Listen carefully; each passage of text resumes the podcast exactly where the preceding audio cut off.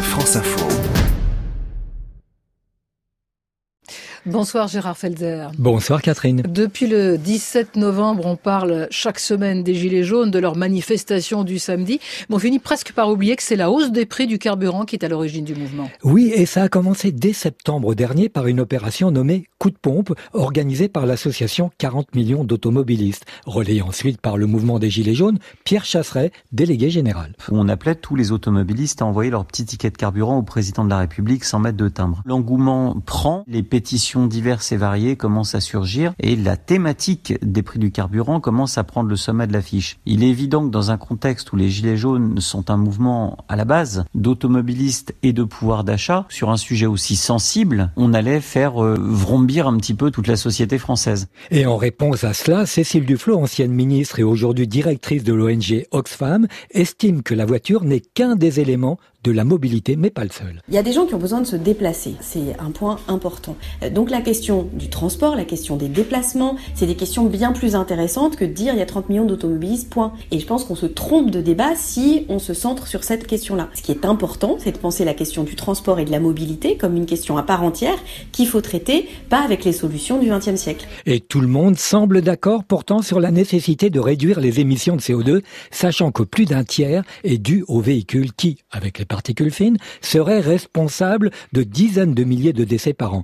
Mais c'est la façon d'y remédier qui diffère. Pierre Chasseret. Il y a deux façons d'imaginer l'écologie. La façon française qui vise à expliquer que pour ne pas polluer, il faut se passer de cet outil. Et puis il y a une deuxième vision qui vise à investir dans la recherche et développement pour faire en sorte que le même engin demain sera moins polluant. La restriction de circulation, l'augmentation des taxes, soi-disant pour financer la planète, ce n'est qu'une façade qui masque un courant extrêmement pessimiste de décroissance de l'écologie.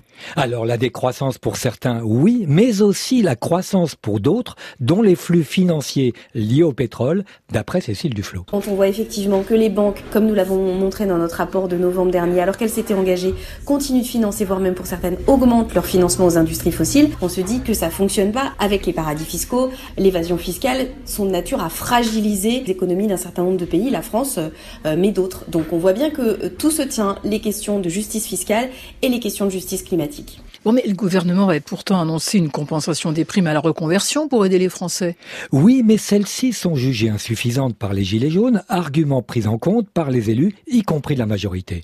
Mathieu Orphelin, député de La République En Marche. J'ai rencontré beaucoup de Gilets jaunes dans les petites communes autour d'Angers et, et ils nous disent Mais moi j'aimerais bien utiliser autre chose que la voiture pour aller travailler. Mais il n'y a que ça, il n'y a pas de transport en commun. Donc ça, c'est des choses sur lesquelles il faut qu'on renforce, qu'on accélère le développement des alternatives à la voiture.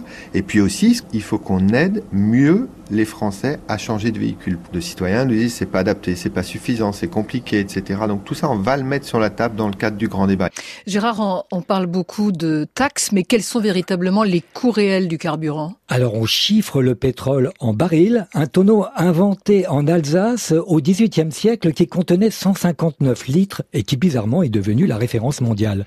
Le pétrole brut, c'est en gros 30%, le raffinage, le transport, la distribution, 12%. Donc plus de la moitié du coût et de la taxe qui rapporte chaque année 35 milliards d'euros distribués entre l'État, les collectivités territoriales et un peu pour la transition énergétique, notamment la prime à la reconversion. Mais on entend aussi des gens qui demandent que les taxes sur le carburant touchent aussi le transport aérien euh, pour que les automobilistes ne soient pas les seuls à payer. Oui, mais taxer le pétrole pour les avions n'est possible qu'avec un accord international, faute de quoi on ne ferait que plomber les compagnies françaises, dont Air France, dans un secteur extrêmement concurrentiel. Malgré tout, des accords récents devraient obliger les compagnies à compenser leurs émissions, c'est déjà un début. Et pour le maritime, Catherine, il faudra négocier avec les pavillons de complaisance, et là, bon courage. La séquence insolite de la semaine, Gérard, euh, d'abord une sorte de thalasso à base de pétrole, un système de recyclage des cuves de stockage désaffectées. Alors, un cabinet d'architectes danois propose de transformer les quelques 50 000 silos à pétrole, ces grosses cuves rondes, en habitation écologique, car très solides, isotherme et cela éviterait des démantèlements onéreux. Et pour calmer les nerfs ou guérir les maladies de peau, je vous conseille un séjour à Naftalan en Azerbaïdjan pour une thalasso à base de pétrole. Un séjour de 15 jours pour vous prélasser dans une baignoire remplie de pétrole brut et tiède, hmm, ça vous coûtera que 400 euros, repas inclus. Oui, d'ailleurs, on oublie que euh, les dérivés de pétrole se euh, retrouvent dans les cosmétiques. hein, c'est quelque chose à, à, savoir. Transportez-moi tous les samedis dans le 17-20 week-end. C'est en podcast, hein, bien sûr, sur franceinfo.fr.